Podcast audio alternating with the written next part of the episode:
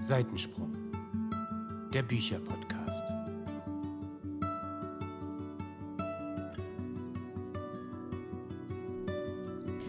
Hallo und herzlich willkommen zu einer neuen Folge von Seitensprung, dem Bücherpodcast. Ja, irgendwann fällt es mir dann auch schwer, das noch zu kommentieren, weil es ist einfach so schön, wie ihr hier die Intro macht. Dann lassen wir es doch einfach so stehen. Okay, starten wir direkt durch. Als wir überlegt haben, was können wir denn noch so für euch aufnehmen, ist uns in den Sinn gekommen, dass wir euch mal auf Instagram gefragt haben, sprecht über ein Buch das. Da haben wir auch schon mal eine Folge zu gemacht, ist auch schon wieder ewig und drei Tage her.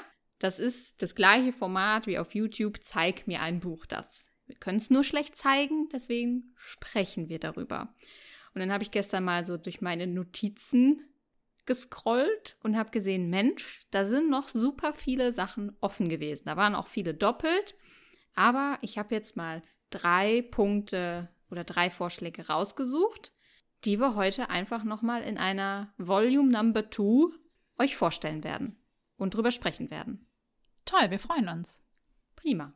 So, die Moderation übernimmt wie immer die gute Madame Schütz. Also, ich zücke mein Handy, weil ich weiß natürlich nicht auswendig, was ich euch da heute Nacht geschrieben habe, kurz nachdem ich mit dem Hund draußen war, um, lasst mich kurz schauen, 1 Uhr. 1 Uhr 5. Ich habe herausgesucht, sprecht über ein Buch, das eine Leseflaute beenden könnte. Ene mene mu, Lea fängt an.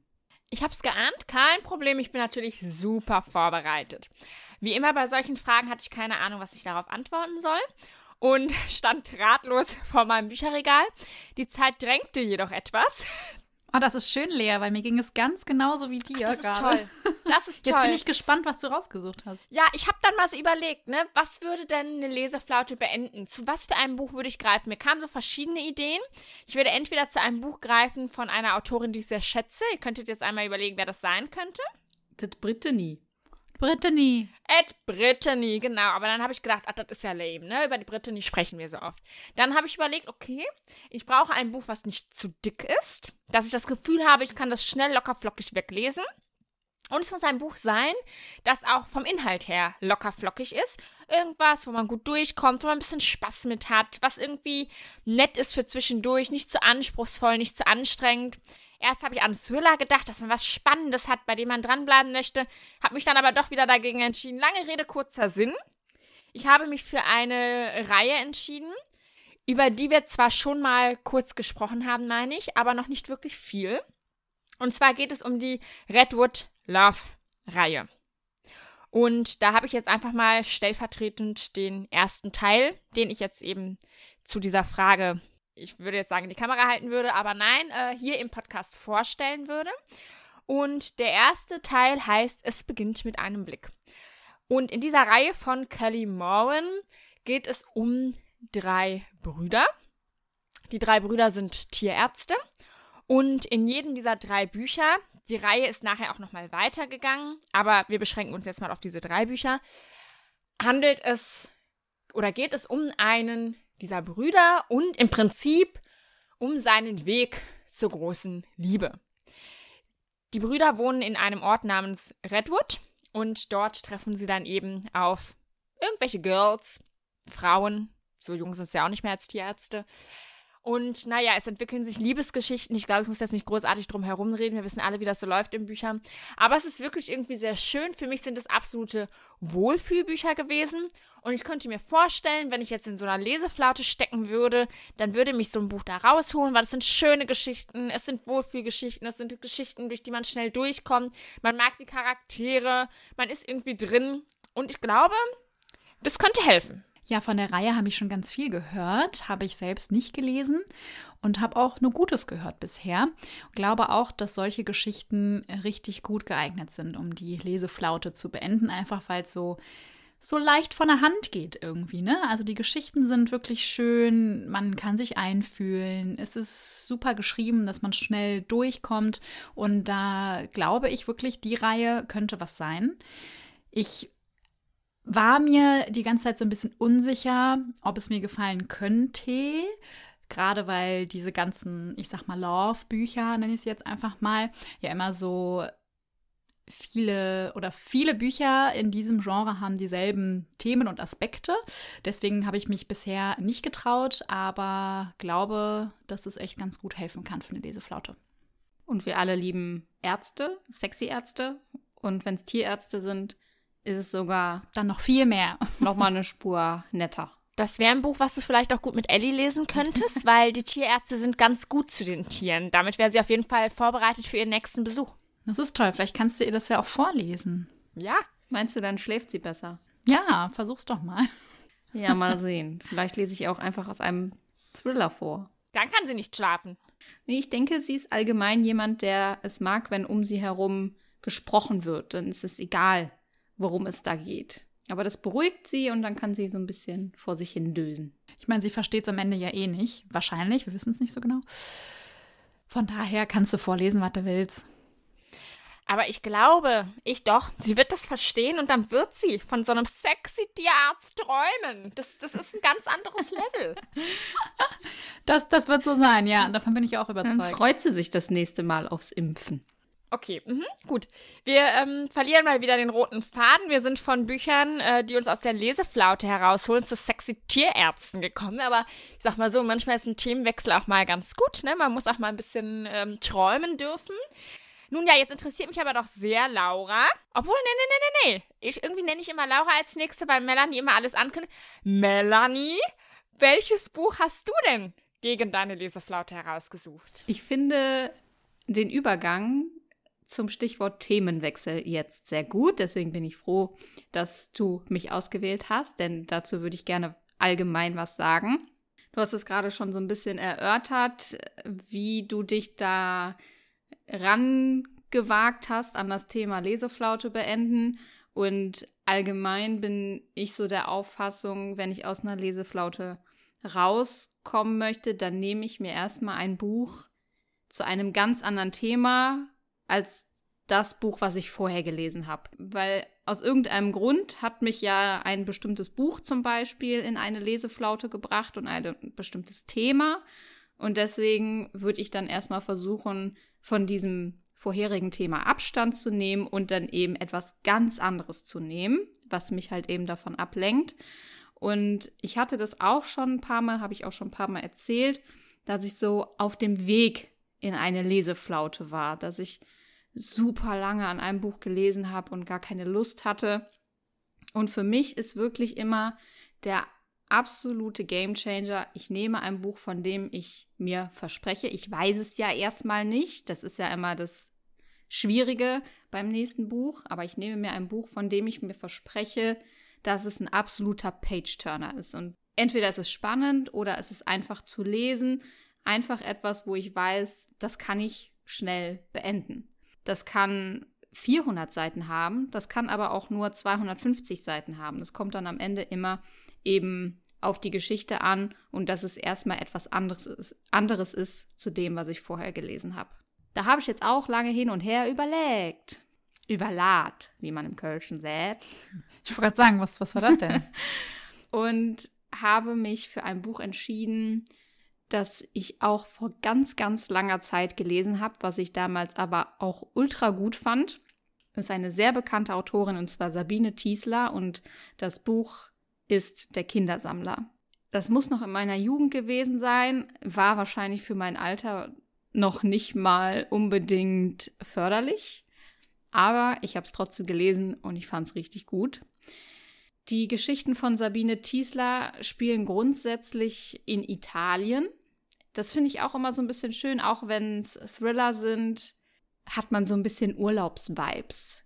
Man ist in der Toskana viel unterwegs und hat da so ein bisschen schöne Sommervibes einfach. Das kann schon mal helfen. Sommer, Sonne und so weiter. Das ist schon mal schön. In der Kindersammler geht es nämlich, muss ich jetzt auch ja nochmal äh, kurz nachlesen, weil, wie gesagt, ist schon 100 Jahre her, äh, geht es um Anne und ihren Mann Harald.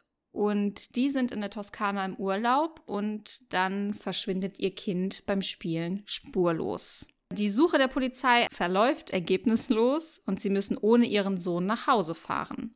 Zehn Jahre später kehrt dann Anne an den Ort des Geschehens zurück und versucht herauszufinden, was denn damals eigentlich passiert ist. Und sie ahnt nicht, wie nah sie dem Täter kommt. Das ist jetzt erstmal nichts wahnsinnig Innovatives und jetzt irgendwie nichts Besonderes und nichts Neues, aber trotzdem ist es halt eben eine ja, spannende Geschichte, die mich am Lesen gehalten hat oder die mich, wenn ich in der Leseflaute wäre, wahrscheinlich am Lesen hält und mir dann am Ende auch helfen würde, da rauszukommen. Und Sabine Thiesel hat mittlerweile richtig viele Bücher geschrieben. Ich glaube, ich habe so vier gelesen. Ich habe auch irgendwann den Anschluss verpasst und irgendwie das nicht mehr weiter verfolgt, was sie so veröffentlicht hat, was eigentlich super schade ist. Vielleicht werde ich das irgendwann noch mal weiter verfolgen. Aber ich mag grundsätzlich ihre Bücher echt gerne. Also ich finde ja alle Geschichten, in denen es um Kinder geht, sowieso immer schon sehr krass. Ich habe mir jetzt gerade, während du erzählt hast, vorgestellt, wie das wäre, wenn man aus dem Urlaub ohne Kind zurückkehren muss. Und stell mir das so wahnsinnig schlimm vor. Ich meine, ein Kind zu verlieren ist ja so oder so schon schlimm, aber dann bist du im Urlaub. Eigentlich eine super schöne Sache. Und irgendwann geht es wieder nach Hause und du kommst zurück in deine Wohnung und an, alles ist anders, als es vorher war, da du dein Kind irgendwo zurücklassen musstest und du weißt nicht, wo es ist. Also eine sehr krasse Situation. Ich erinnere mich jetzt auch an keine Geschichte, die ich in dieser Art schon mal gelesen habe. Denn letztendlich wissen wir ja alle, ne, man kann das Rad nicht neu erfinden. Finde ich auf jeden Fall eine sehr spannende Thematik, klingt gut. Und ich habe ja eben in meiner Ausführung auch schon angesprochen, ein Thriller wäre auch was, wo ich mir vorstellen könnte, dass mich das aus der Leseflaute wieder rausholt, weil man am Ball bleibt, weil man wissen will, wie es weitergeht, weil es spannend ist. Also von daher würde ich doch mal sagen, gute Wahl. Da würde ich mitgehen. Also wenn wir zusammen in der Leseflaute stecken, dann ne, könnten wir das einfach nochmal lesen. Machen wir eine Leserunde draus. Wundervoll. Ja, Laura, welches Buch würde dich denn aus einer Leseflaute herausholen. Also meine Gedanken gingen auch direkt zu Thrillern. Dann stand ich auch vor meinem Bücherregal und habe dann direkt gedacht, ich nehme jetzt den Arno. Ja, weil der Arno ist immer gut. Aber dann dachte ich, nein, wir haben den Arno schon so oft hier genannt. Ich muss mal was anderes nehmen, es kann nicht so weitergehen. Und dann komme ich jetzt mit einem ganz anderen Genre um die Ecke als ihr beide. Denn ich persönlich komme aus einer Leseflaute ganz gut raus, wenn ich Kinderbücher lese, weil diese Kinderbücher zum einen einfach geschrieben sind, haben nicht so viele Seiten, man kommt schnell durch. Es sind einfache Themen, durch die man einfach schnell durchkommt. Und ich habe mich heute für das Buch Ein Mädchen namens Willow entschieden von der lieben Sabine Bohlmann. Ich muss dazu sagen, dieses Buch ist für Kinder ab 10 und das sieht und merkt man auch. Also die Schrift ist auch relativ groß, es gibt Bilder in dem Buch. Es ist nicht für jedermann was, ne? Wenn man halt auch erwachsen ist, ne, dann ist es vielleicht ein bisschen abschreckend. Aber dieses Buch ist unfassbar süß und, glaube ich, gefällt einfach jedem, denn es geht hier um Willow, wie der Name schon sagt. Es ist ein junges Mädchen und sie hat von ihrer Tante einen großen Wald geerbt. Sie hat außerdem auch noch so ein kleines Häuschen, so ein Hexenhaus, nenne ich es jetzt mal, äh, geerbt und außerdem noch ihre Hexenkraft. Das allein spricht mich schon mal super an. Und dann gibt es noch die Herausforderung, dass sie noch drei weitere Hexen finden muss. Warum, wieso, steht natürlich in dem Buch. Und sie wird begleitet von einem Fuchs namens Rufus. Und das sind alles so super schöne, märchenhafte Dinge, die einen einfach einnehmen und man gar nicht mehr anders kann, als dieses Buch von vorne bis hinten einfach durchzulesen und aus einer Leseflaute rauszukommen. Und ich glaube, so allgemein Kinderbücher eignen sich da ganz gut, wenn man sich da rantraut, sich mal da ein bisschen einliest. Und dann glaube ich, könnte das gut werden. Richtig schöne Auswahl haben wir hier. Ja, schön viele verschiedene Sachen. Wir hätten es nicht besser absprechen können. Finde ich auch. Aber Laura, du weißt ja, ich bin nicht so ein Kinderbuch-Fan. Ja, I know, I know. Mhm. Ja, aber trotzdem wollte ich auch an dieser Stelle sagen, wie du das so erklärt hast, warum du dazu greifen würdest, bei oder während oder nach einer Leseflaute, das hat schon Sinn für mich gemacht. Also ich konnte das dennoch nachvollziehen. Ich würde jetzt nicht zu diesem Buch greifen, aber es war, es war sehr plausibel für mich trotzdem irgendwie. Ja, das, das freut mich. Also ich könnte auch, wenn ich lese, eine Leseflaute hätte, könnte ich auch S3 lesen. Das ist ja auch super spannend und geht schnell. Ne? Aber das wollte ich jetzt hier nicht nochmal nennen, aus Gründen. Nee, also da hast du schon recht, das könnte man lesen, wenn man in dieser Leseflaute bleiben wollen würde, aber dass es schnell geht, da gebe ich dir mal wieder recht. Ja, ja, ja. Okay, Spaß beiseite. Next one. Next. Sprecht über ein Buch, das ihr am längsten besitzt. Ja, Leute, das ist doch einfach. Das ist einfach. Kurz habe ich wieder ratlos vor meinem Regal gestanden, dann fiel es mir wie Schuppen von den Augen. Den Harry habe ich natürlich am längsten. Den Harry, ist doch klar. Hast du nichts Älteres in deinem Bücherregal? Nee, ich glaube, ich habe meine ganzen alten Bücher irgendwo auf dem Weg verloren. Bei meinen Eltern wahrscheinlich. Irgendwo auf dem Dachboden. Nee, tatsächlich habe ich die richtig alten. Also, ich habe den Harry ja gelesen, so im Alter zwischen 6, 7, 8. Ich weiß es nicht genau, wie alt ich war. So, das heißt, das ist ja wirklich schon lange her. Alles, was davor war, waren ja wirklich Kinderbücher. Und die habe ich nicht hier. Die sind alle bei meinen Eltern in Kisten, vermutlich, oder verkauft oder was weiß ich, wo diese Bücher hin sind. Aber die besitze ich nicht mehr. Ich habe noch ein paar Jugendbücher, die danach kamen, sowas wie Twilight oder sowas. Aber vor Harry habe ich nichts da. Und ich finde das immer ganz cool, wenn ich mir diese Harry-Ausgaben anschaue. Das sind wirklich diese ganz alten. Und zum Beispiel vom Stein der Weisen habe ich auch eine andere Ausgabe als die danach. Das sind diese passenden. Ich weiß leider nicht, welche Ausgaben das genau sind, sonst würde ich euch jetzt einen Namen nennen oder das beschreiben oder so. Aber äh, die erste Ausgabe passt auch nicht zum Rest. Und trotzdem finde ich es irgendwie ganz cool, weil man erinnert sich halt daran, dass das damals die Ausgaben eben waren, die man in den Händen hatte. Und ich finde es schön und ich finde die Cover, die sehen halt auch so uralt aus mittlerweile. Und trotzdem müssen sie halt bleiben, weil sie sind ja auch ein Stück Kindheit und Erinnerung und es ist schön. Ja, und deswegen ist es relativ einfach bei der Frage Harry und Ende. Ich hoffe, ihr habt irgendwie was Spannenderes zu erzählen, sonst wird das jetzt irgendwie lame. Vor allem hat man damals als Kind ja auch gar nicht darauf geachtet, ob die Bücher jetzt optisch zusammenpassen oder nicht. Das war ja komplett egal damals. Ist natürlich heute irgendwie ganz anders. Fluch oder Segen, man weiß es nicht. Das Aber stimmt. schön, dass du da so Erinnerungen dann natürlich auch dran hast, ne? Das stimmt. Und ich überlege gerade, also den ersten Teil habe ich mir ja von meinem Vater stibitzt im Urlaub. Der hatte den ja dabei und wollte den ja selber lesen. Ich hatte da nichts mehr. So, und ich glaube aber, die Teile danach, die passen ja alle zusammen. Und ich behaupte mal, dass das dann diese typische Ausgabe war, die es halt zu kaufen gab. Es gab ja nicht 50 verschiedene dann, ne? Man hat ja nicht Special Editions ohne Ende gehabt mit Farbschnitt, wie das heute der Fall ist. Nein, nein, früher gab es das eine Buch und das hat man gekauft. Darum frage ich mich gerade, warum der erste Teil anders aussah und wo er den wieder aufgeschnappt hat. Aber gut, lassen wir es mal so stehen. Der Rest passt auf jeden Fall, aber ich gebe dir recht, heute wird uns das nicht passieren, beziehungsweise heute hätten wir die Special Editions gekauft, schon längst vorbestellt hätten wir die natürlich, ne? Kein Problem für uns. Aber es ist doch irgendwie schön, sowas mit Wert im Schrank zu haben.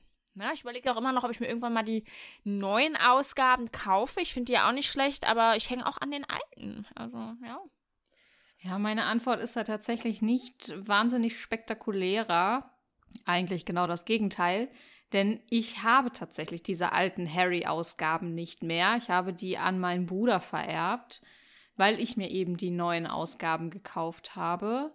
Und naja, platzmäßig ist das hier auch äh, begrenzt.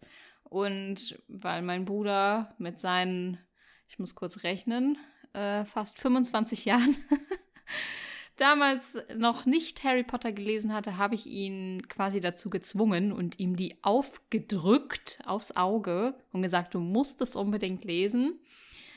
Und ja, deswegen habe ich ihm die vererbt und das waren meine ältesten Bücher im Regal. Natürlich, Erinnerungen hängen da auf jeden Fall dran, aber ich, ich war so selbstlos und, und wollte sie an eine Seele weitergeben, die hoffentlich auch diese Geschichte zu schätzen weiß. Ich glaube, er weiß sie nicht zu schätzen. Es tut mir ein bisschen weh. Ich glaube, er hat irgendwann mal angefangen, den ersten Teil zu lesen.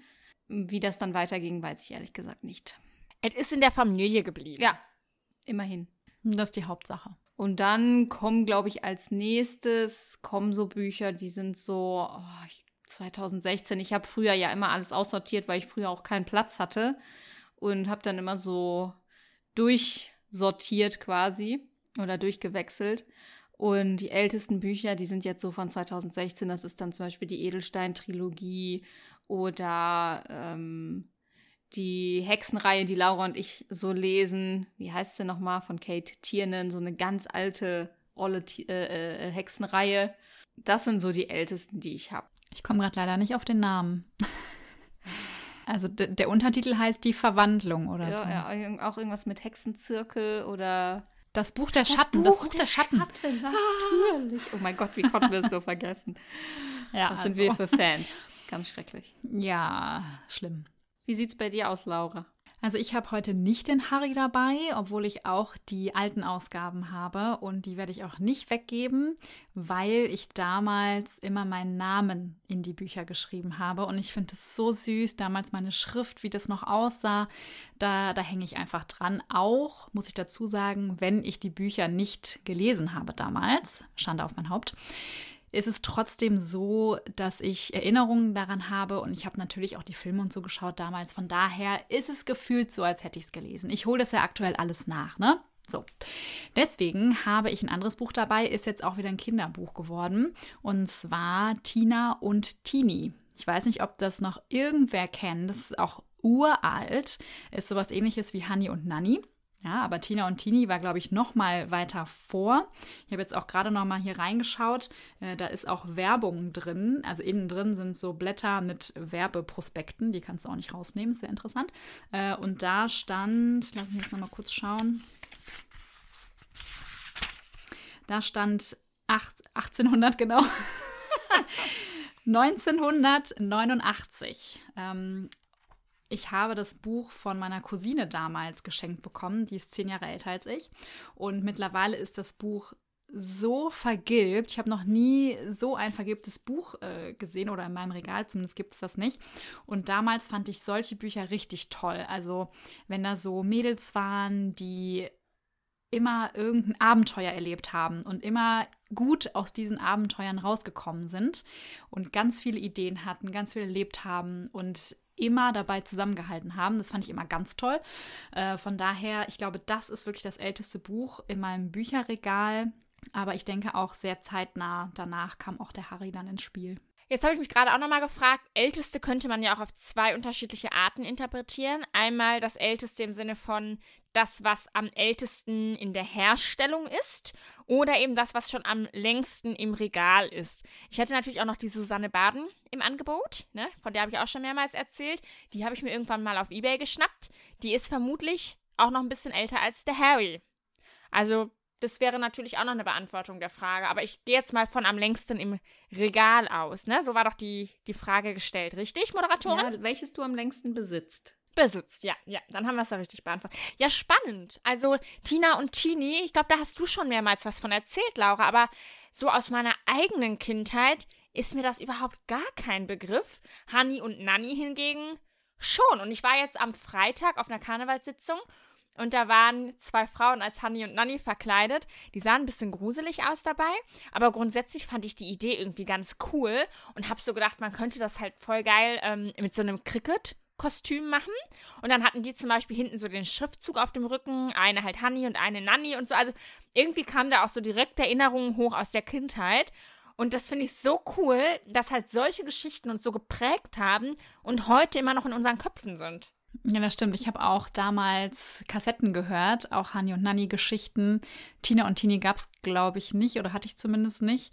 Und äh, also ich glaube, das ist so ein cooles Kostüm, was du gerade beschrieben hast. Das ist echt cool. Und ich meine, nur die coolsten Leute wissen, wer wir dann sind. Ja, von daher müssen wir es mal im Hinterkopf behalten. Oder wir werden mal die wilden Hühner, dann können wir eine größere Gruppe machen. Und das könnte ich mir auch cool vorstellen. Ja, die habe ich noch nie gesehen, gelesen. Also da fühle ich es dann nicht so sehr, muss ich zugeben. Was ist mit euch? Melanie schüttelt auch den Kopf. Nee, da bin ich raus, Leute. Ich habe auch die wilden Kerle nie geguckt oder so.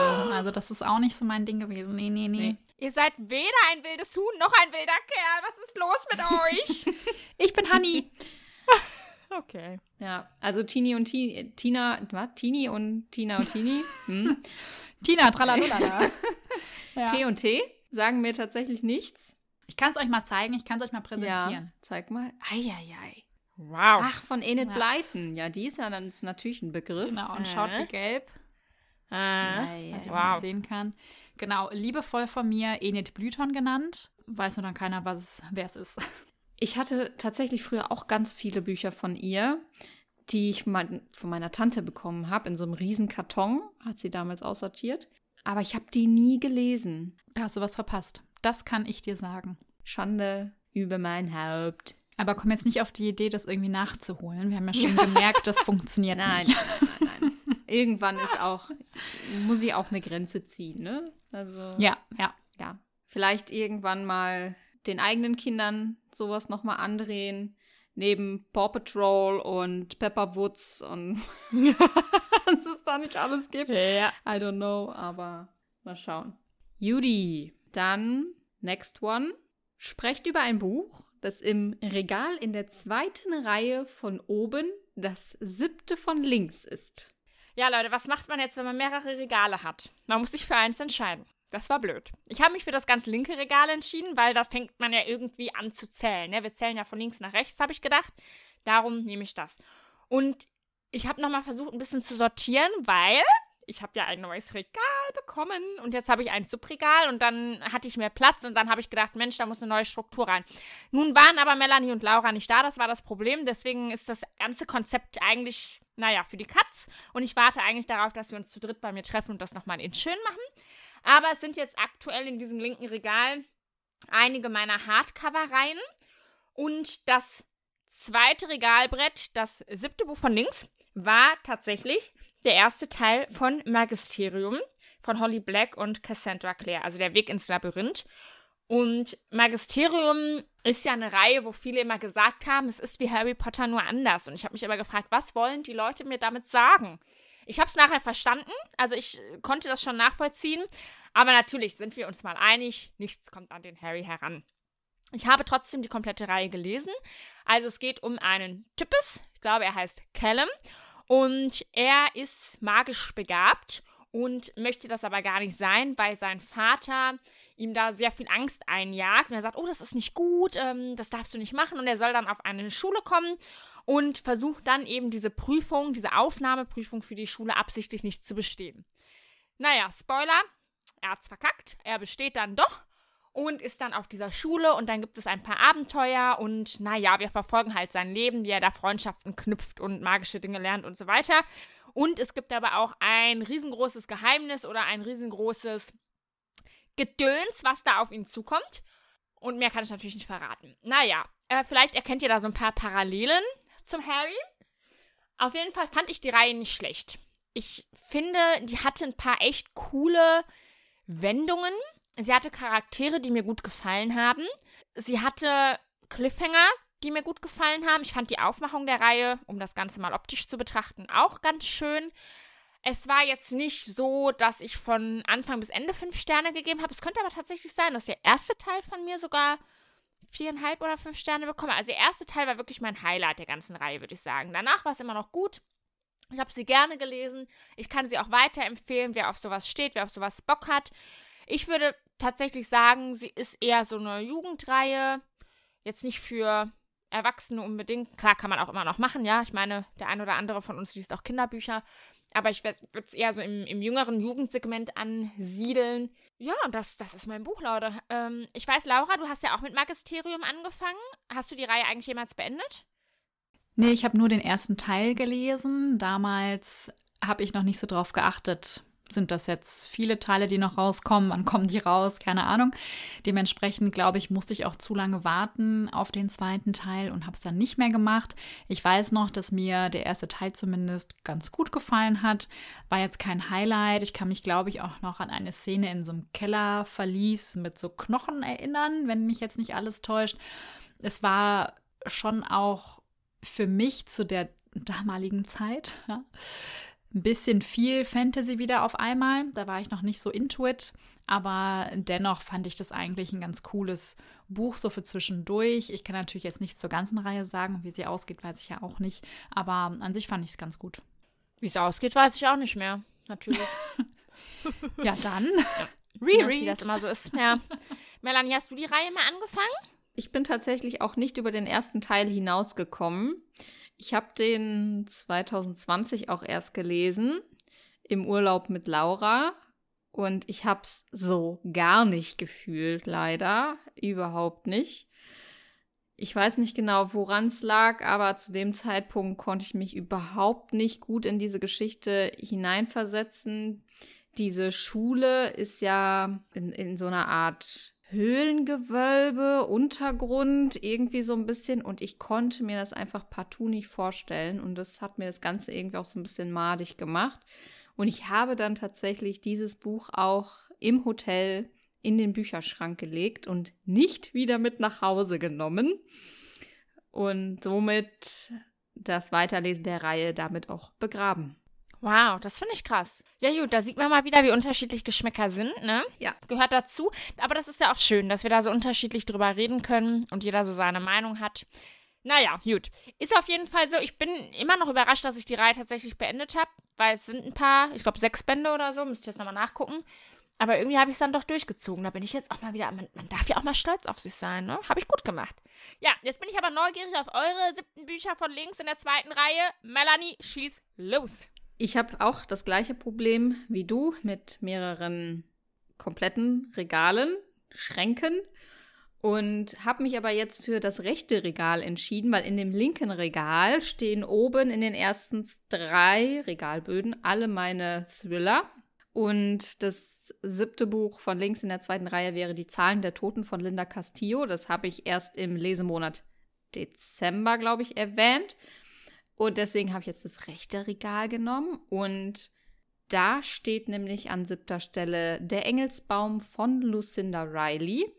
Mein erstes Lucinda Riley Buch, was ich auch letztes Jahr erst gelesen habe, ist ein Einzelband und ich hatte viel Gutes über das Buch gehört und hatte mir gedacht, bevor ich mit den sieben Schwestern anfange, weil davon habe ich nämlich auch noch den ersten Teil auf dem Sub, habe ich gedacht, ich probiere es erstmal mit einem Einzelband und schaue mal, ob die Autorin überhaupt was für mich ist, bevor ich mich in so eine Endlosreihe stürze.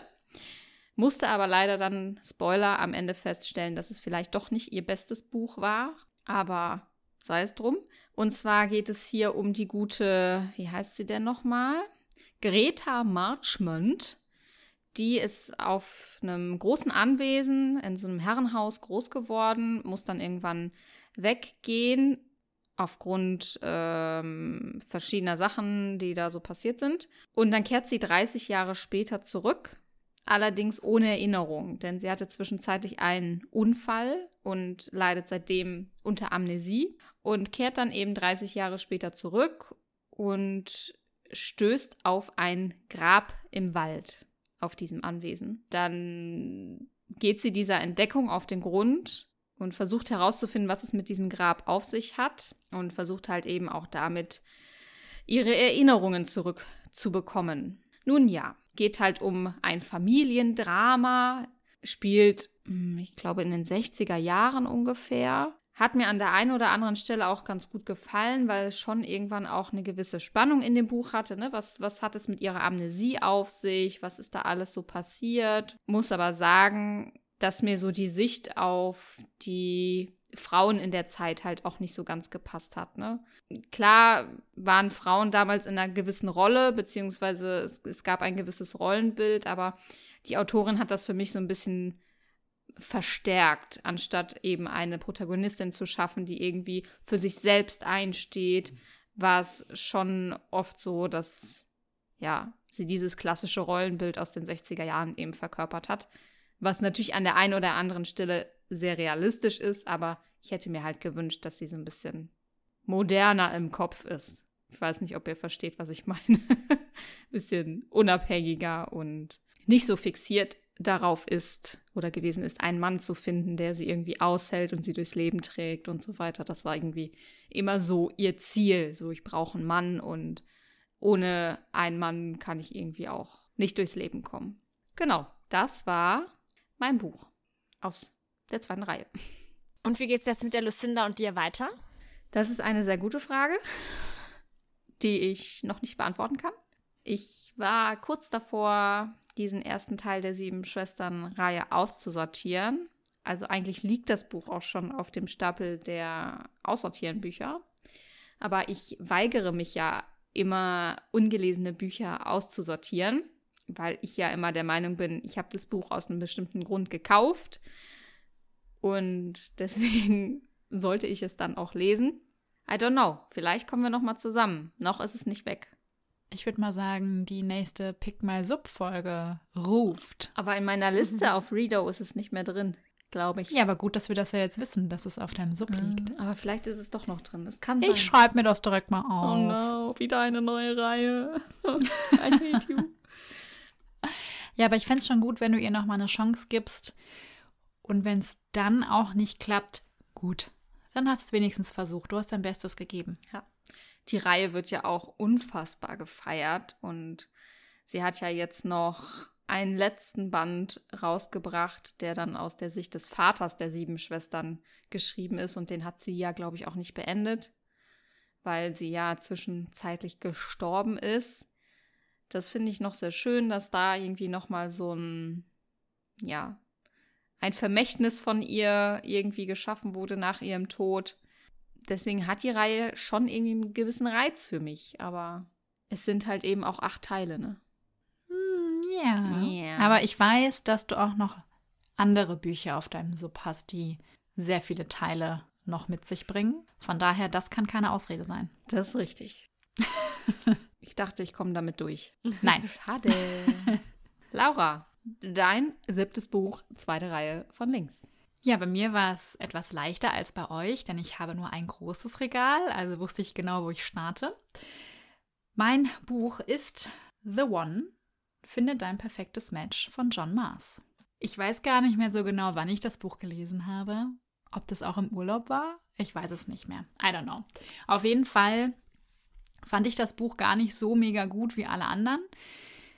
Vielleicht waren auch einfach die Erwartungen sehr hoch. Man weiß es nicht so genau. Auf jeden Fall geht es hier in dem Buch um eine neue Art der Partnersuche.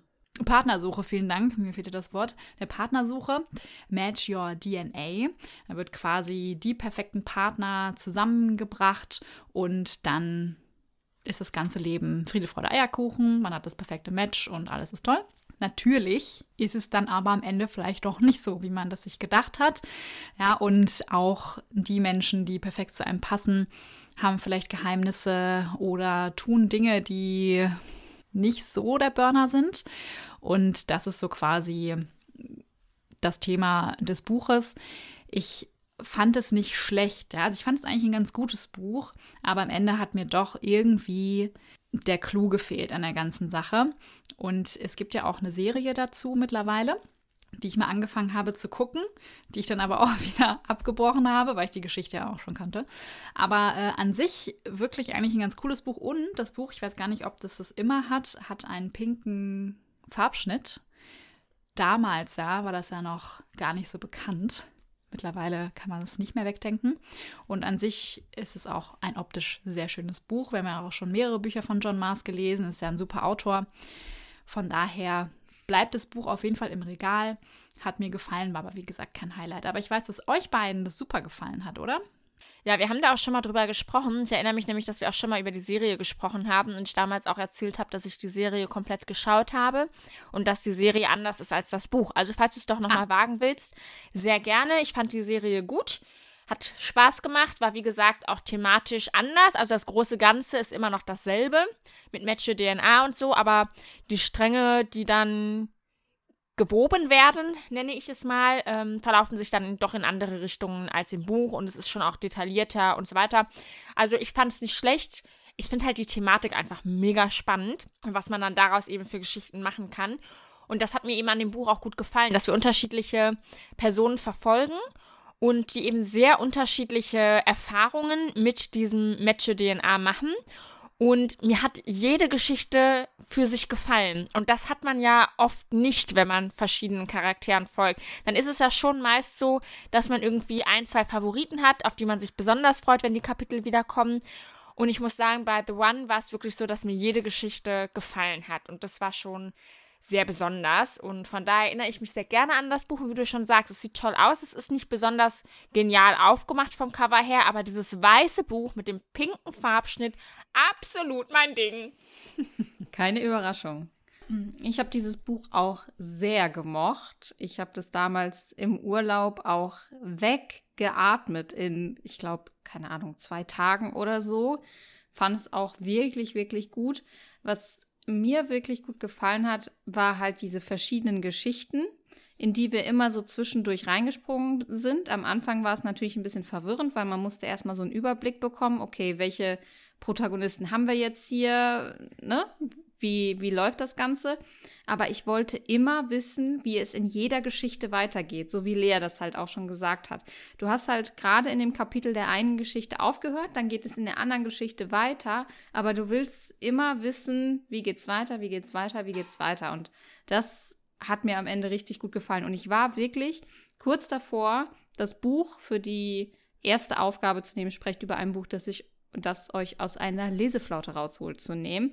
Denn ich habe es wirklich sehr geliebt. Ja. Alle drei nicken. Thema abgehakt. Judy. Ja, letzte Frage ja, hier. Ne? noch ein letztes habe ich vorbereitet. Sprecht über ein Buch, das euch zum Lachen gebracht hat.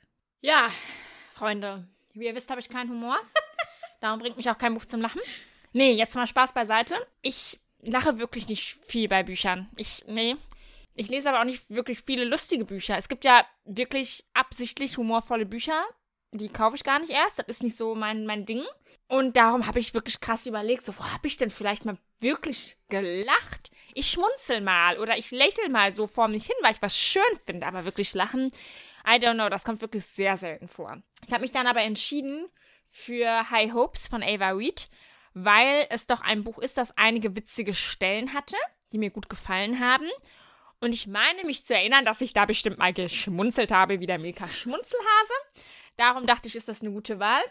Und gerade ist ja auch der zweite Teil, Drowning Souls, herausgekommen. Und darum habe ich gedacht, das passt ja jetzt auch thematisch ganz gut. Das lese ich nämlich gerade auch. Und naja, es ist so eine Art Grey's Anatomy-Geschichte. Also es geht im ersten Teil um eine Protagonistin, Namen habe ich wie immer vergessen, die in einem neuen Krankenhaus anfängt und dann verfolgen wir sie eben ja, was sie dort so alles erlebt, welche Leute sie kennenlernt, natürlich auch auf dem Weg zu ihrer großen Liebe, wie das halt immer so ist.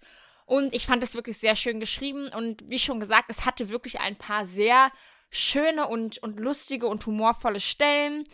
Und ja, das, das hat irgendwie dem ganzen Buch nochmal so was Besonderes gegeben. Und ich erinnere mich noch daran.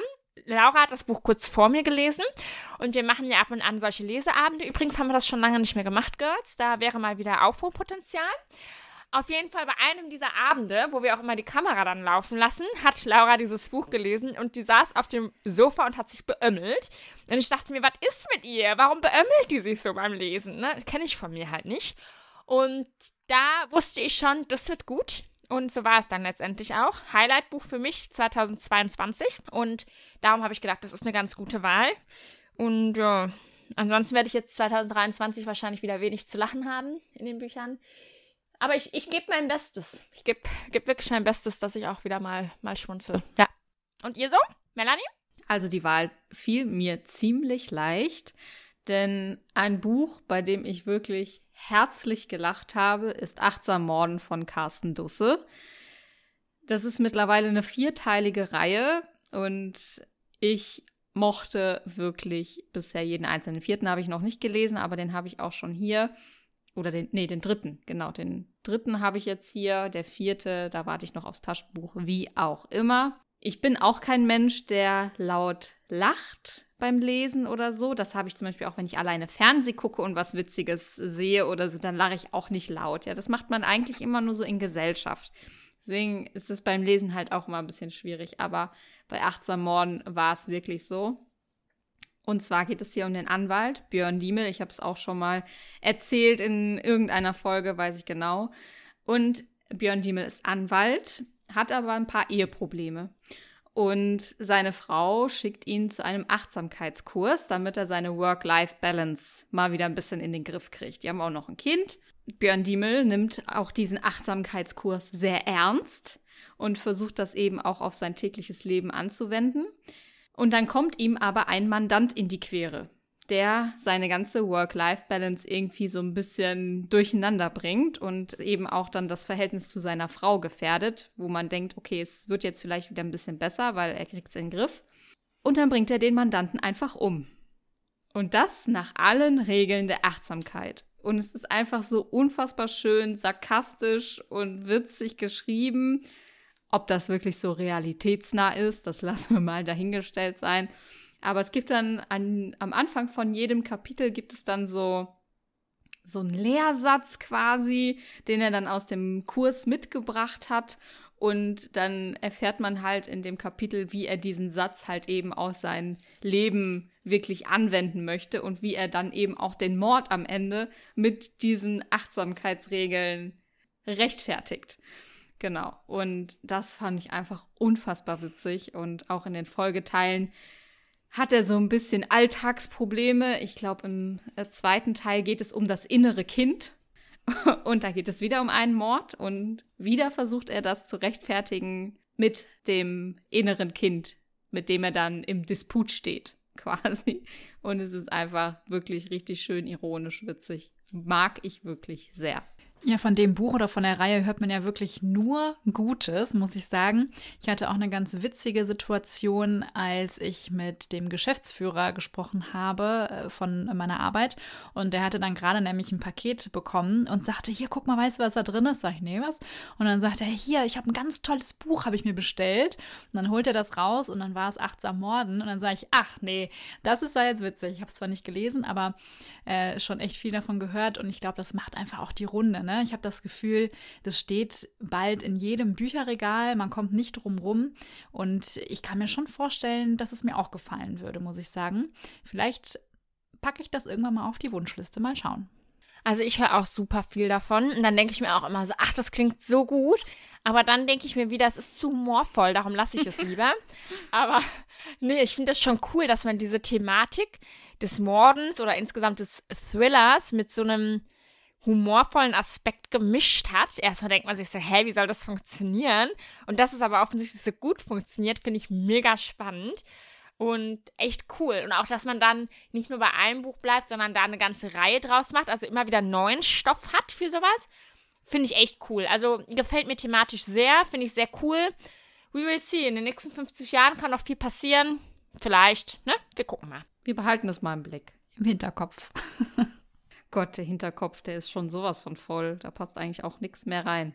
Gut, damit ist dann Laura die letzte im Bunde, die über ein Buch sprechen darf, was sie zum Lachen gebracht hat. Es fiel mir ein bisschen schwer, weil ich mich nicht erinnern konnte, wo habe ich denn mal gelacht.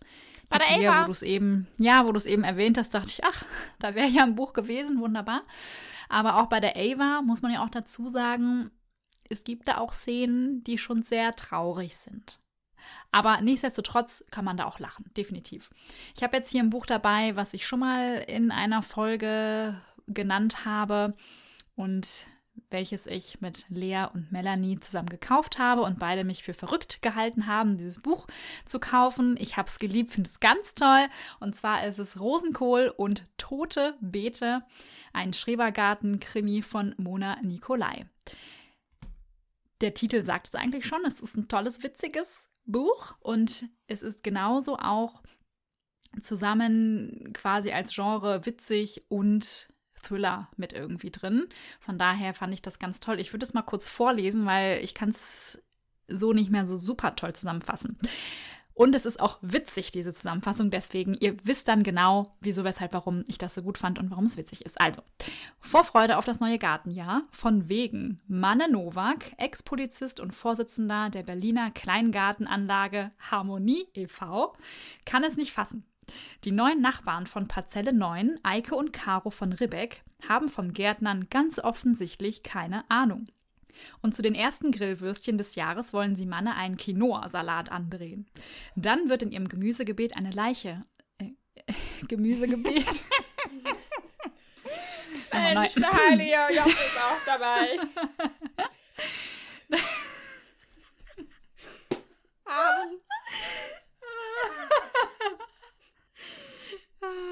Heilige Möhre, Okay, Mutter, Kohlrabi. okay. Dann wird in ihrem.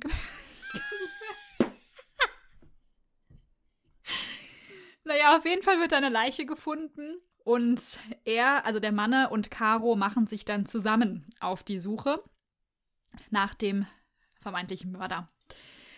Und ihr habt es wahrscheinlich schon gemerkt, es sprudelt von Witz, von Humor, natürlich auch von Verbrechen, aber das ist dann eher so ein bisschen zweitrangig und es ist einfach unfassbar witzig, ja. Wir haben da so einen schrebergarten Menschen, wie man sich ihn vorstellt, wie er im Buche steht, dann kommen da irgendwelche Veganer mit ihrem Quinoa-Salat. Es ist einfach herrlich, wirklich. Und ich freue mich schon auf die anderen beiden Teile. Der dritte Teil ist jetzt, glaube ich, vor kurzem erschienen. Auch die Titel wieder wunderbar herrlich witzig schon wieder. Ich glaube, das ist eine Reihe fürt, fürt Humorherz. So, ne? Lea, nix für dich, aber für andere vielleicht. Ja, ich finde es immer noch unglaublich, dass wir auch heute noch über dieses Buch sprechen. Ich war mir so sicher, als du das gekauft hast, dass es ein absoluter Fail wird und dass das die beschissenste Entscheidung ist, die du jemals getroffen hast. Aber ich lasse mich eines Besseren belehren, kein Problem, ich bin da ganz offen. Ich finde es nur immer noch unglaublich. Ich finde ja diesen Titel auch cool. Und ich habe ja, wie du weißt, einmal kurz hineingespäht und mir den Anfang und das Ende durchgelesen und habe dir berichtet, dass es einen ganz tollen Rahmen hat, diese Geschichte. Das hat mir sehr gut gefallen. Aber grundsätzlich allein schon dieser Name Schrebergarten-Geschichte oder wie auch immer. Äh, nee. Schrebergarten-Krimi.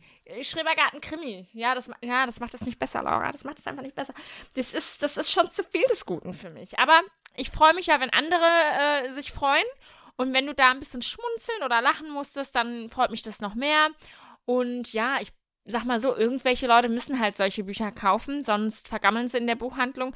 Und wenn du dafür da bist, dann freut es auch die Buchhandlung und den Autoren und alle anderen und ich rede mich um Kopf und Kragen. Ende. Das klang jetzt ein bisschen abwertend, aber ich nehme es dir nicht übel und werde trotzdem die weiteren Teile kaufen. Unbedingt, weil wie gesagt, das muss ja irgendjemand kaufen. Genau. Ich werde es dann sein. Ich opfere mich. Ach, du bist so ein guter Mensch. So selbstlos.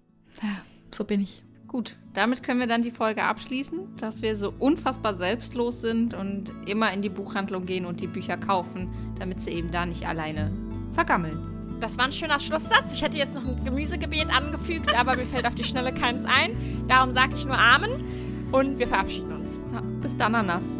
Bis dann, Nimanski. Hä, war ich so langweilig heute? Ja, mir fällt irgendwie nichts mehr an. Leute, ihr müsst recherchieren. Ich mache mir hier auch die Arbeit und suche hier immer was Neues raus. Tschüss. Tschüss. Tschüss.